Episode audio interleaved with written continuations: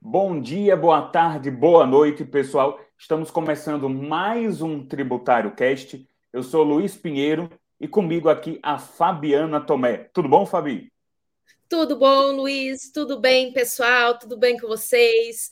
Bom, nós estamos aqui com mais um episódio do Tributário Cast, que toda semana, às quintas-feiras, às 18 horas, vai ao ar, tanto no YouTube quanto nas plataformas de áudio, em que nós examinamos as principais notícias da semana. Nós examinamos as notícias da semana dando um viés de como é que ela vai impactar na sua advocacia tributária.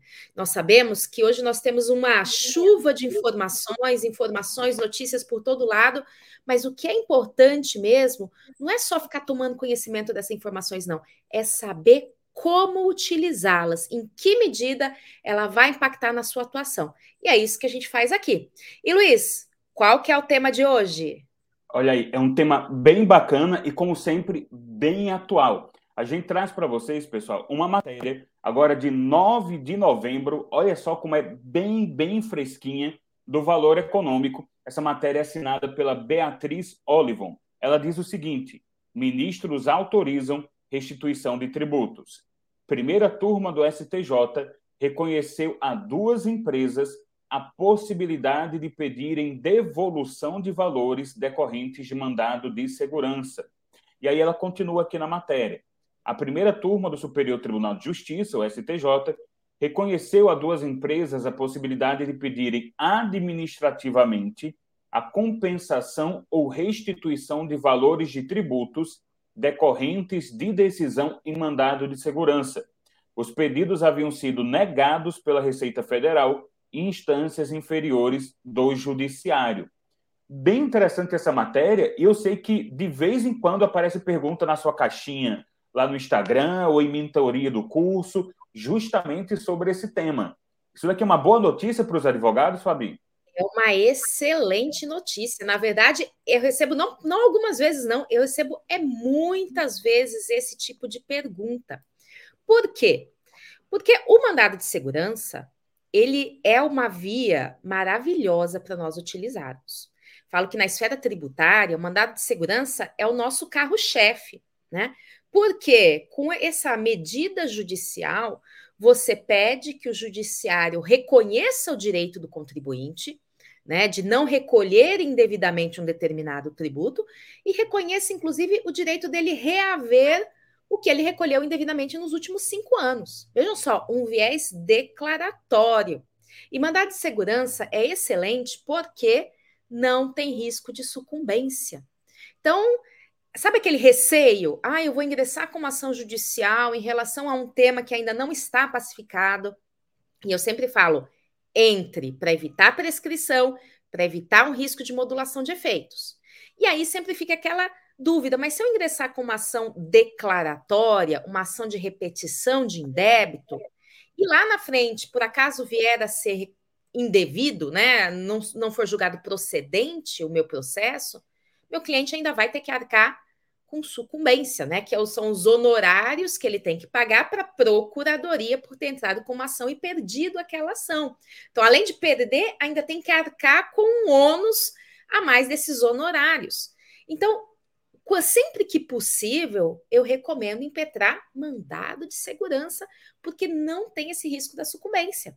Né? Quando você, o cliente impetra o mandado de segurança, ele arca com as custas, sim, processuais, para dar início a essa ação, com seus honorários, que eu sempre, inclusive, recomendo cobrar esses honorários iniciais de prolabore e não apenas o êxito quando é a medida judicial, porque realmente é algo controverso, que leva tempo, você tem que ser remunerado pelo seu trabalho. Só que se ao final é, o pedido não for julgado procedente, é, o seu cliente não tem nada a perder. Então, ele já sabe previamente qual é o custo que ele vai ter, qual vai ser o custo para entrar, as custas processuais e os seus honorários. Esses são os únicos custos dele. Se ele ganhar, opa, maravilha. Qual é o benefício econômico? Normalmente, recuperando os últimos cinco anos, é um valor bem considerável e que, colocando na balança, vale a pena. Né? Então, não tendo esse risco da sucumbência, é a, vamos dizer, um estímulo a mais para realmente defender o direito do cliente, ele buscar o direito dele mediante mandado de segurança.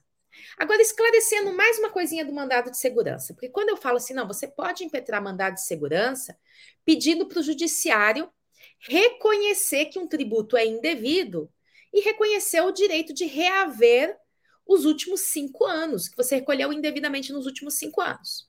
Normalmente, me são levantadas algumas súmulas, tá? Por exemplo, a súmula é 269 do STF, em que é, diz que uh, uh, o mandado de segurança não serve como substitutivo da ação de cobrança. E tem a súmula 271 do STF também, que diz que o mandado de segurança não possui efeitos patrimoniais pretéritos, os quais devem ser reclamados via administrativa ou via judicial própria. Então, quando normalmente quem está iniciando no tributário olha para essas súmulas, fala assim: peraí, se eu não posso usar o mandado de segurança como substitutivo da ação de cobrança, como é que eu vou impetrar o mandado de segurança para recuperar o que foi indevidamente recolhido? Se o mandado de segurança não pode produzir efeitos patrimoniais pretéritos, como é que eu impetro o mandado de segurança para pedir o indevidamente recolhido? Né? Então sempre surge a dúvida: será que cabe mandado de segurança? Será que eu posso ir por essa via mais vantajosa? Só que aí vem exatamente a finalidade do mandado de segurança e os pedidos que irão de ser feitos. Numa ação de repetição do indébito, o que, que você pede? Você pede que se declare que aquele tributo é indevido, né? O caráter declaratório, para daqui para frente você não precisar recolher mais aquilo ali. E além disso, que, que se, se condene o poder público a devolver os valores que ele cobrou. Então, a repetição do indébito, você tem uma condenação do poder público, seja ele União, Estados, Distrito Federal, municípios, a devolver esses valores, certo? Que vai ser feito, então, uma liquidação em juízo, né? E vai aí ser feito ou por precatório, né? No caso de restituição em pecúnia, ou por meio de uma compensação. Só que, veja só, no mandado de segurança, ele também serve para essa finalidade. Só que no mandado de segurança você não vai pedir a condenação. Você não vai falar assim, olha, condene a União a devolver os valores indevidamente recolhidos nos últimos cinco anos. Não. O viés do mandado de segurança é declaratório. Então, o juiz, o que, que ele vai fazer? Qual vai ser o seu pedido? E qual vai ser a decisão judicial? Uma declaração. Juiz, declare que essa cobrança, que esse tipo de exigência é, é indevida. Então, efeitos para o futuro. Mas declare também que exatamente porque esse tributo é indevido, essa forma de cálculo é indevido, declare o meu direito de reaver aquilo que eu paguei indevidamente nos últimos cinco anos. E é para isso, não tem impedimento. Por quê? Porque é o viés declaratório do mandado de segurança. Ele não está condenando e ele não se presta a condenar. União, pague. Estado, pague. Município, pague. Não. Né? Porque aí sim seria condenatório, seria substitutivo de uma ação de cobrança. O que se tem é uma declaração do direito do contribuinte. Só que aí, vamos entrar na polêmica e vamos entrar na, na questão aí dessa decisão do STJ. O mandado de segurança, diante disso, já está pacificado que é a medida apropriada para se pleitear a declaração do direito de compensação tributária.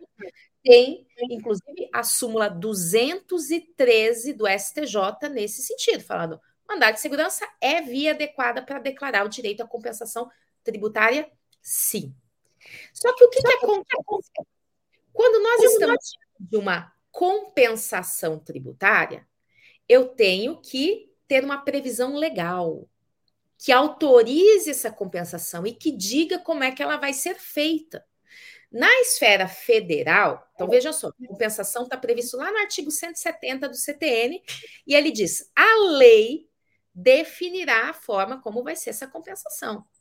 Então não significa, ah, eu paguei indevidamente o tributo, pronto, eu posso compensar. com qualquer coisa que eu quiser. Não, é a lei que estipula.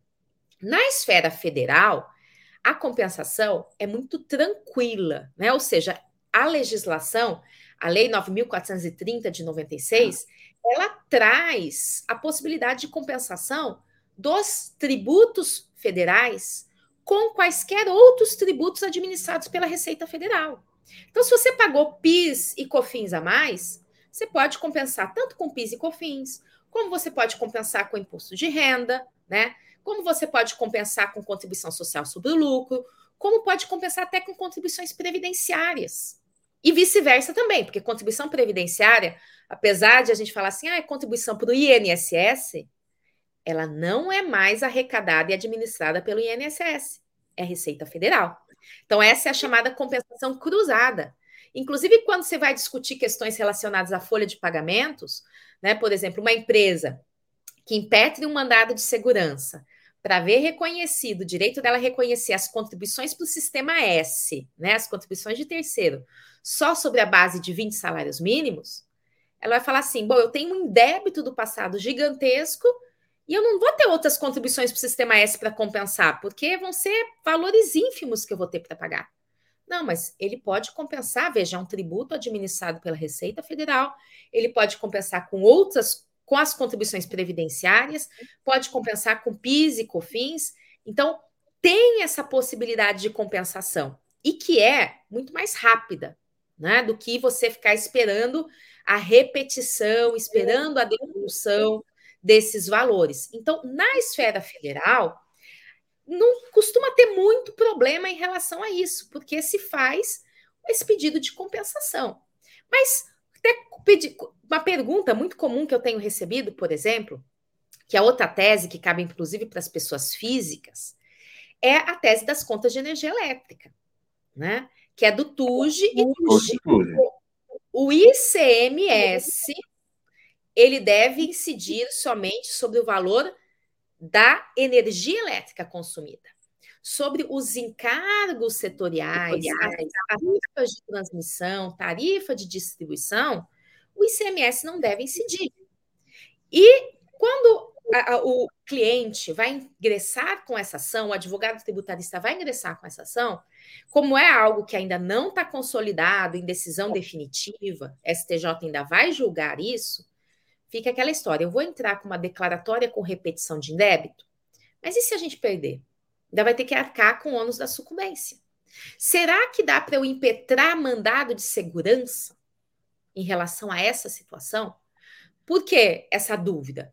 Porque se é uma, imagina, é uma pessoa física, sou eu, é você, né? É uma empresa que é prestadora de serviço, que não paga ICMS. Ela vai ter um valor de ICMS para receber de volta. Com o que, que ela vai compensar?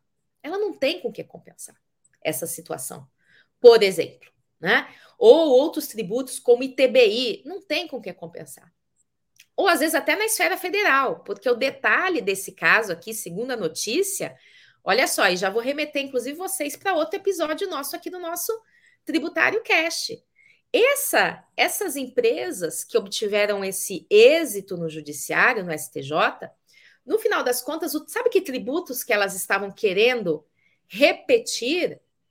Exclusão do ICMS das bases de cálculo do imposto de renda e contribuição social sobre o lucro presumido, que a gente tem aqui um tributário cash sobre esse tema, tá? Ou seja, a gente tem uma tese que ainda não foi julgada definitivamente pelo STJ, mas a gente já deu um passo é, na frente, né? O primeiro voto já foi favorável ao contribuinte.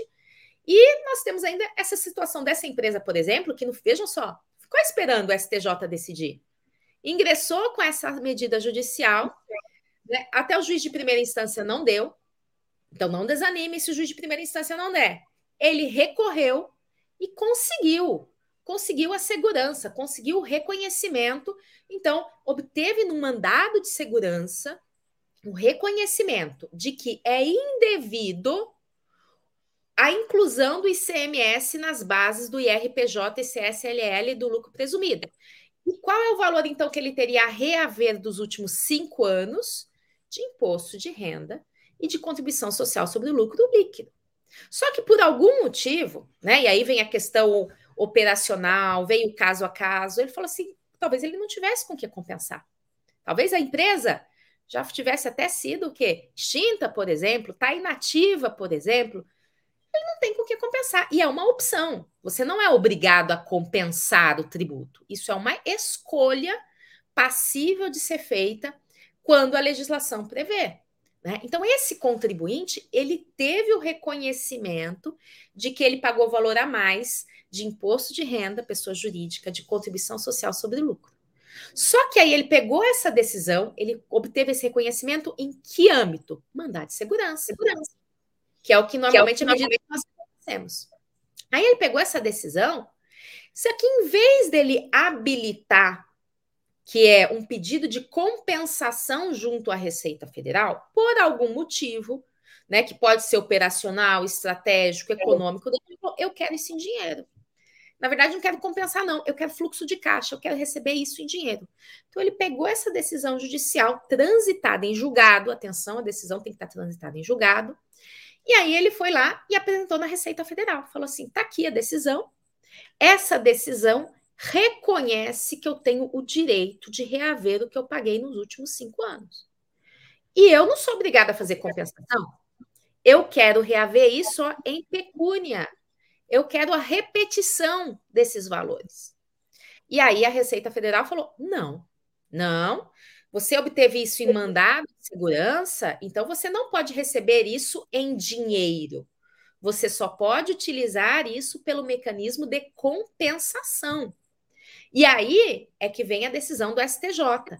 Vejam, é de uma das turmas, tá bom? É da primeira turma. Então, não é da primeira sessão. Não é algo que, então, já está consolidado de um modo definitivo no STJ. Mas, sendo uma das turmas, sendo a primeira turma, que inclusive o ministro Gurgel de Faria, que deu ali uma manifestação, não é o relator, mas fez um voto vista ali bem interessante, ele fala isso assim: falou, olha, você tem uma decisão transitada em julgado, essa decisão obriga, essa decisão vincula. Então você tem o direito líquido e certo, que foi reconhecido, de receber de volta os valores. Só que essa decisão do mandado de segurança, ela não é o quê? Quantificadora tá? Diferente de uma repetição do indébito, que na repetição do indébito o juiz condena e fala, condena a União a devolver, e aí vamos liquidar essa sentença, devolver 100 mil reais, 200 mil reais, um milhão de reais, tá lá, liquidado na repetição do indébito. No mandado de segurança, você tem o quê? Uma declaratória. Não tem ali, até no mandado de segurança, como não é uma medida que cabe dilação probatória, ah, traz os documentos todos, vamos fazer os cálculos, contribuinte faz o cálculo, fazenda discorda. Não. Né? A decisão, então, no mandado de segurança, você traz os documentos para mostrar que você recolheu indevidamente. Para fins de valor da causa, você faz uma estimativa de qual seria o seu benefício econômico, mas não é feita uma apuração do valor a ser devolvido. Então, o que o ministro Gurgel Faria né, e, a, e a primeira turma aí acabou reconhecendo é, no mandado de segurança, quando o contribuinte pede o direito de reaver o indevidamente re, recolhido, temos uma decisão declaratória que reconhece esse direito. E aí ele vai para uma segunda etapa, que é concretizar esse direito. E aí ele pode escolher ele pode pegar essa decisão judicial e falar: não, eu vou lá na Receita Federal fazer a compensação, se é um tributo que cabe compensação, ou eu vou lá na Receita Federal e pedir a devolução administrativa desses valores, porque já está reconhecido que é indevido. Ou eu vou pegar essa decisão e pedir para que se encaminhe, né? E aí sim, fazendo os cálculos via precatório diante desse cenário, que é o que ninguém quer no final das contas, né? Entrar na fila do precatório. Ah, inclusive, é, só, só comentar, Fabi, que é, a gente acaba vendo muito advogado que ele não conversa com o cliente, ele toma a decisão sozinho. a decisão de compensação, a decisão da restituição, né? Pelo precatório, você vai para a fila do precatório e Deus sabe quando vai receber, mas vai receber em pecúnia. E isso tem que ser conversado com o cliente. O que a gente indica é você mostre para o cliente os prós e contras das duas opções que ele vai ter ali, né? As duas opções principais, a restituição em pecúnia e a compensação.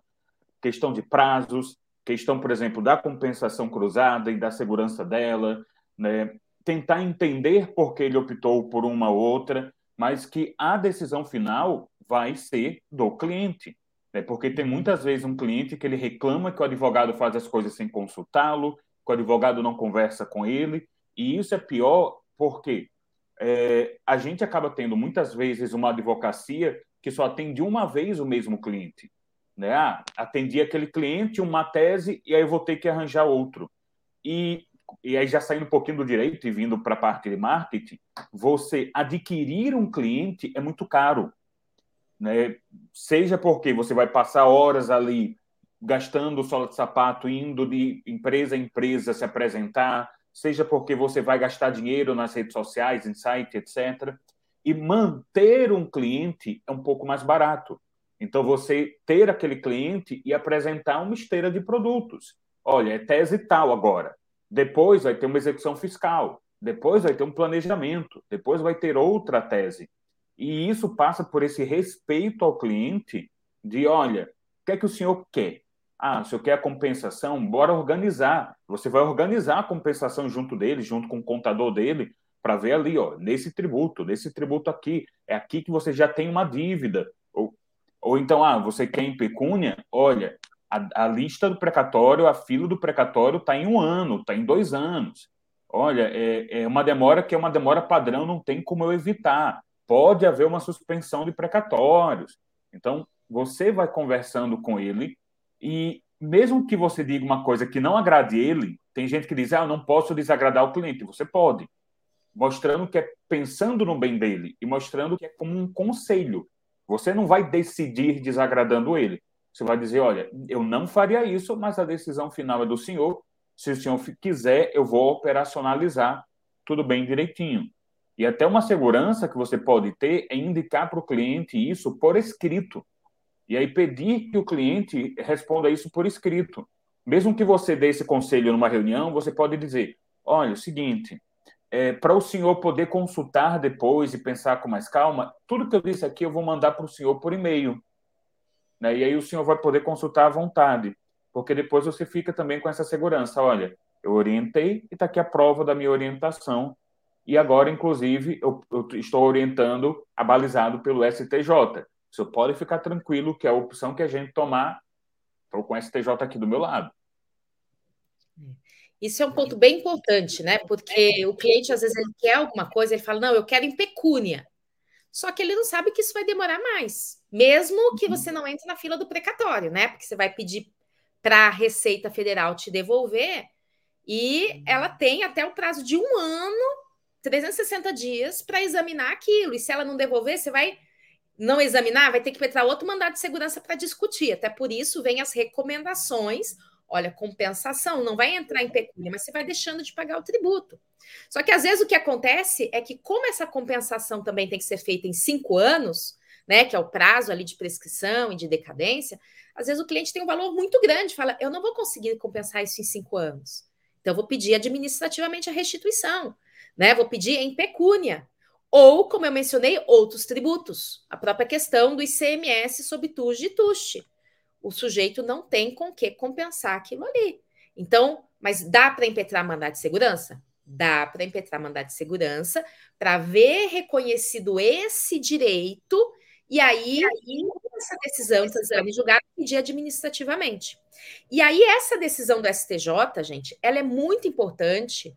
Por quê? Porque isso que a gente está falando aqui para alguns pode parecer muito óbvio. Fala assim, não, se eu tenho o, preencho os requisitos de um mandado de segurança, porque eu tenho o ato coator, que é a cobrança indevida de tributos. É, eu vou pedir ali, então, uma declaração de que o juiz declare que eu tenho direito, tranquilo que dá para impetrar mandado de segurança para fazer esse pedido e depois eu operacionalizar minha restituição administrativa. Só que o entendimento não é tão pacífico assim. Inclusive, eu já vi muitos professores, inclusive, falando assim: não, não cabe mandado de segurança para você depois querer repetir isso administrativamente. Eu, pelo contrário, eu sempre falo assim: olha, mandado de segurança, depois você vai ter um outro procedimento. Né? Então, você quer optar pelo mandado de segurança para não ter risco da sucumbência? Tranquilo. Só que aí você vai pegar essa decisão, você vai ter que ir na administração, pedir a devolução. Talvez a administração, obviamente, se recuse, mas se você quer evitar o risco, né, é um caminho a seguir. Tá? Então, colocando aqui até a importância de um modo bem claro dessa decisão para a sua advocacia, para a nossa advocacia tributária, é um entendimento que está indo direcionado para reconhecer que o mandado de segurança não é que ele se presta para a repetição do indébito. Você não vai pedir repetição do indébito do mandado de segurança. Mas que ele se presta sim para dar uma decisão declaratória, mas que pode ser objeto de cumprimento dessa sentença mediante a repetição em pecúnia. Ela não se restringe à compensação. Porque uma, um entendimento, vamos dizer assim, mais restrito é de que o mandado de segurança, como ele declara um direito e ele não pode ter um caráter substitutivo da ação de cobrança, só serve para as hipóteses em que o contribuinte vai compensar. Só serve para as hipóteses em que a gente tenha essa possibilidade de compensação, né? Quando nós estamos então vendo uma decisão do STJ que está falando assim: não, a, a ação é declaratória, mas depois você pode o quê? Adotar os procedimentos para cumprir isso mediante a devolução em pecúnia, seja na via administrativa e na judicial. E aí o Gurjal de Faria, ele fala muito claramente uma coisa: isso não afasta, né, então a possibilidade da Receita Federal discutir ou fiscalizar os cálculos que é um detalhe, né? A mandada de segurança é declaratório. Aí, diante dessa declaração, seja quando você vai fazer compensação ou a repetição administrativa, o que vai precisar fazer? Cálculo. Né? Então, fazer um levantamento desses valores que foram efetivamente recolhidos de modo indevido, aplica a Selic ali, aplica o índice de atualização monetária, né, que é o mesmo que o poder público aplica. Então, a União cobra com a Selic, a gente restitui com a Selic em cima desses valores. Ah, cheguei aqui a 500 mil reais. Então, eu vou habilitar e fazer a compensação desses 500 mil reais. Que pode vir a Receita Federal e falar assim: não, mas não é 500, é 400. E a gente tem uma discussão em cima disso. Assim como na repetição do inébito. Não significa que o judiciário, no mandado de segurança, vai homologar um valor. Ele vai homologar um direito. E aí, a partir, então não interessa, ah, mas o meu valor da causa no mandado de segurança era um milhão de reais. Julgou procedente, tenho direito a um milhão de reais? Não necessariamente. Vai ter, pode ser menos ou pode ser mais, porque vai fazer o cálculo, né? Não sei como é que foi feito esse cálculo para esse valor da causa. Foi um cálculo estimativo, né? Porque você não fez todo o levantamento, até porque você sabe quantos de correção monetária, período que vai durar a ação e tantas coisas. Então, o valor da causa no mandado de segurança, ele é uma estimativa do benefício econômico. Que julgado procedente, aí sim vai ser levantado documento por documento, vai ser feito o cálculo, vai ser aplicado a, a, a atualização monetária, no caso a Selic, e vai ser feito um pedido administrativo. Aí se apresenta o pedido administrativo para a Receita Federal, indicando ali o valor, se for do caso, até os cálculos, e falando: bom, então eu estou pedindo aqui, com base nessa sentença, que me devolva em pecúnia um milhão de reais. Né? Então, o STJ ele está caminhando, e por que, que eu falo caminhando? Porque nós temos então decisão da primeira turma, que já é um excelente precedente, mas ainda não é algo da primeira sessão, não é algo que abrange a segunda turma ainda, tá? Mas ele vem nessa toada muito positiva para ampliar a possibilidade de utilização ou dar uma maior segurança na possibilidade de utilização do mandado de segurança na esfera tributária, em que você pede, e aí eu já até indico, né, sempre para os meus alunos, nos modelos de petição que a gente fornece lá no curso Você Tributarista, eu falo assim: olha, você vai no pedido pedir do mandado de segurança que se declare o direito de reaver o indevidamente recolhido nos últimos cinco anos por compensação ou repetição, o que for mais conveniente para o contribuinte, nos termos, inclusive, da súmula 461 do STJ, e devidamente atualizados pela Selic. Então, você faz um pedido, olha só a importância de você fazer um pedido. Você faz já um pedido, já deixando essa alternativa. Pois dá uma conferida lá na súmula 461, não é uma súmula vinculante, mas é um excelente precedente, súmula 461 do STJ, que ele fala né, que o, é do contribuinte a opção de fazer a compensação ou a repetição. Então, ele não é obrigado a fazer a compensação tributária. Mas se você colocar isso no seu pedido, você tem ali uma força maior, porque se o juiz for omisso, embargo de declaração. Né? né? E se ele conceder, está reconhecido a amplitude de ambos os direitos em relação a essa situação. Né?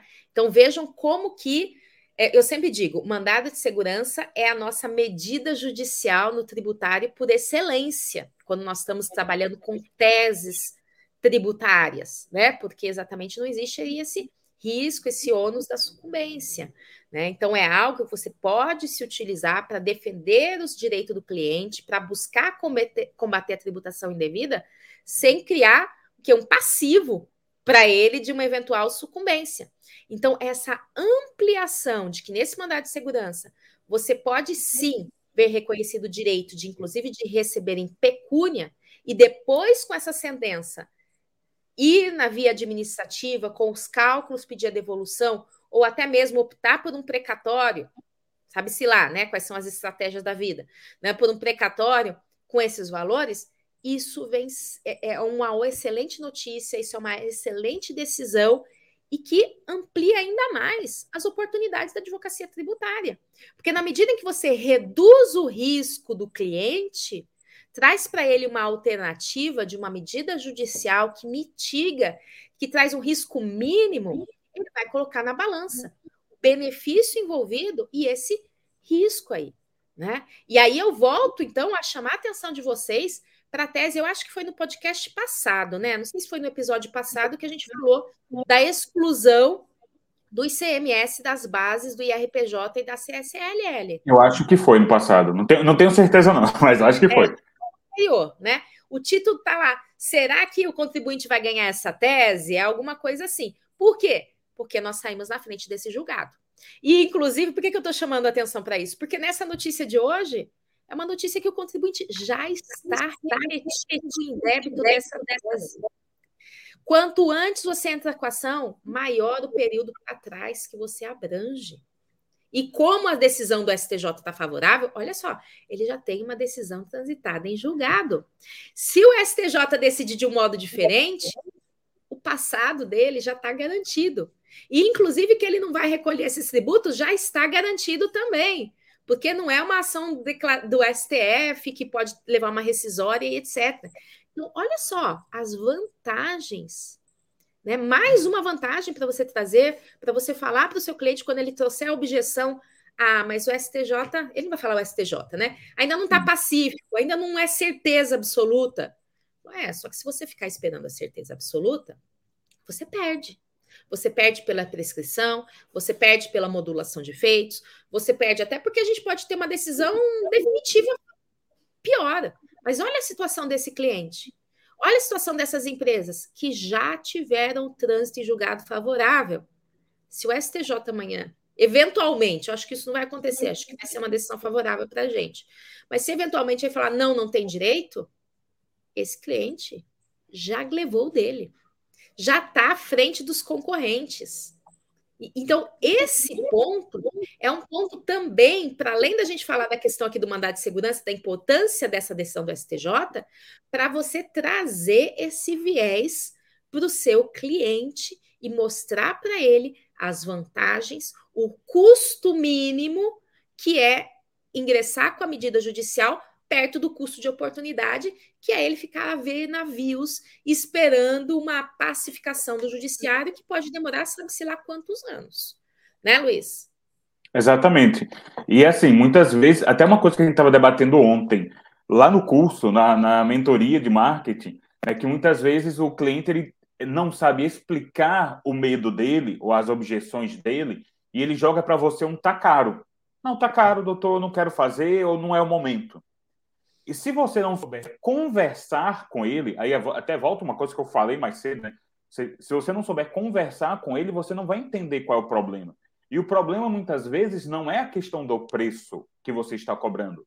O problema é que ele tem medo das custas numa derrota, numa eventual derrota que pode acontecer. O problema é que talvez ele esteja querendo ali, né, por insegurança, esperar a decisão definitiva do STJ ou do STF. Então, ao conversar, ao entender, não, mas seguinte, para o senhor, qual seria o preço ideal? É, talvez ele não vá dizer que o preço ideal, talvez ele vá dizer, doutor, o problema não é o preço. Ele disse para você que estava caro porque era mais fácil, mais rápido. Mas ele vai dizer, doutor, o problema é que, na verdade, eu estou com medo se a gente perder, quanto é que eu vou pagar? Aí, o que Fabiana já disse, você vai explicar, por exemplo, sobre custas de sucumbência, né, os é, é, honorários de sucumbência do mandato de segurança, que não existem. Então, você vai explicar, por exemplo, como é que é calculado as custas processuais ali, em cima do valor de causa presumido, e, outras, e outros detalhes. E uma última coisa, só para concluir aqui, Fabiana, é que você me corrigiu muito educadamente, até eu quero usar isso como ponte, porque eu falei, por vício até de de, de, outros processos e tudo mais, falei de fila de precatórios, um caso desse a gente não teria precatório. Né? Você falou, não, você vai fazer um pedido na Receita Federal, né? E aí, é, o que acontece? Eu acabo entregando numa dessas, que eu sou mais inexperiente no tributário do que, obviamente, Fabiana Tomé. E por, como é que a gente corrige isso? Né? Como é que a gente corrige isso? É, adquirindo a linguagem da área. E como é que a gente adquire a linguagem da área? É é que nessa, você, como é que você adquire linguagem de futebol? Você vai assistir programa falando sobre futebol. Como é que você vai adquirir linguagem de culinária? Você vai assistir programa lá, o Masterchef e tudo mais. Como é que você adquire linguagem de tributário? Entender essas minúcias para mostrar para o cliente e não cometer um errinho ou outro que possam denunciar sua inexperiência. Você mostra que você sabe que é experiente. É consumindo conteúdo de tributário. E aí é por isso que a gente está aqui todo dia. Eu estou de camarote aprendendo aqui, né? E todos nós estamos aprendendo com a Fabiana Tomé, inclusive com essa delicadeza. Ela não disse, não, você está errado, não é precatório. Ela foi explicar o jeito certo. Né? Você vai ter ali o pedido administrativo de restituição junto à, à Receita, que de qualquer maneira pode demorar bastante. Receita né? Federal, no caso que a gente está falando de tributo federal, mas obviamente, se você estiver falando de ICMS, um IPVA, aí é no Estado, né? Se estiver falando de um ITBI, ISS, IPTU, aí é no município, né? Então, cada qual na sua uhum, fileira, exato. mas vejam só, a abrangência agora com essa decisão de você poder impetrar o mandado de segurança para ver reconhecido o direito de reaver o ITBI, por exemplo, né? Reduzindo os riscos. Pois muito, muito bacana, Fabi. Realmente é, é uma, é uma notícia muito boa. A gente sabe que nem sempre a gente traz boas notícias, né? Às vezes a gente traz uma decisão que não é muito agradável, que a gente tem que contornar ali, mas é muito bom quando a gente traz uma boa notícia. É boa para o advogado, é boa principalmente para os clientes dele, é segurança jurídica, né? E tem boas notícias vindo por aí, porque eu vou dar um pequeno spoiler de um episódio do futuro mas tá para ser julgado uma tese tributária que ela está avaliada, pessoal, não caiam da cadeira não, em 472 bilhões de reais. Eu não, eu não sei mensurar quanto é 400. É, é, devia ter o índice que nem ali o Jornal Nacional dá quando tem prêmio da Mega Sena, quantos carros Uno você consegue comprar? Então, quantos carros eu consigo comprar com 472 bilhões de reais? Não, e tem a vírgula, é 472,7. Essa, esse vírgula 7 é 700 milhões. Então, para você ver que a vírgula já é muita coisa. E, e é uma tese que, imagina isso, quantas é, é, empresas aí, quantos clientes podem ser beneficiários, só que você só vai saber que tese é essa e como vai ser esse julgamento nos próximos episódios aqui do podcast. Então, olha aí para você voltar, porque a gente não vai só falar da tese, a gente não vai só falar do julgamento, a gente vai explicar a tese e explicar como esse julgamento vai acontecer. Para quando o seu cliente que viu lá no Jornal Nacional, viu lá né, no UOL, na Folha, ele chegar para você e dizer, doutor, está sabendo de um, de um processo tal, de um julgamento tal, você vai dizer, estou, o processo tal, da tese tal, está sendo julgado desse jeito, você vai impressionar o seu cliente. Então, você vai voltar aqui semana que vem para a gente conversar. É pois, Fabi, muito obrigado. Toda semana, às quintas-feiras, nós temos então o nosso Tributário Cash com as notícias para vocês. E da, também nós temos toda terça-feira no canal do YouTube, às 20 horas, aula ao vivo sobre temas da prática tributária. Mas já deixa eu dar um aviso. Semana que vem, ó, hoje é dia 10, né? Se eu não me engano, hoje é dia 10 de novembro. Na publicação é dia 10. Semana que vem é dia 15, é feriado, né? Vamos ter aí um feriado prolongado, a turma vai aproveitar. Então, semana que vem, nós, em vez de ser no dia 15 de novembro, a nossa aula ao vivo do YouTube vai ser na quinta-feira, dia 17 de novembro, e a gente vai fazer um pouquinho mais cedo às 19 horas, tá bom? Então, nas próximas duas semanas, na verdade, as nossas aulas do YouTube a gente vai mudar, tá? Por questões aí operacionais, excepcionalmente para quintas-feiras às 19 horas. Mas fiquem ligados no, nas redes sociais, no canal do Telegram, no Instagram, que eu vou avisando vocês, no seu e-mail também, eu vou avisando vocês sobre todas as datas, todos os temas que a gente vai tratar, para você não perder nada, ficar atualizadíssimo, tirar todas as suas dúvidas e aplicar. E mandar ver como um combatente da tributação indevida. E aí eu sei que eu falo demais, né? Mas antes da gente terminar, eu até postei lá no meu Instagram hoje cedo, né? Uma matéria que inclusive é de um professor é, que ele faz parte do núcleo de estudos fiscais da FGV, né? O Tiago Sorrentino, ele deu uma entrevista é, a um jornal e aí ele falou assim: é, ano que vem carga tributária vai subir. O que, que significa carga tributária não vai diminuir, carga tributária vai subir? Oportunidades para a advocacia tributária, porque cada vez que a carga tributária sobe, não que a gente quer isso, né? Seria melhor a gente ter um país com uma carga tributária mais equilibrada.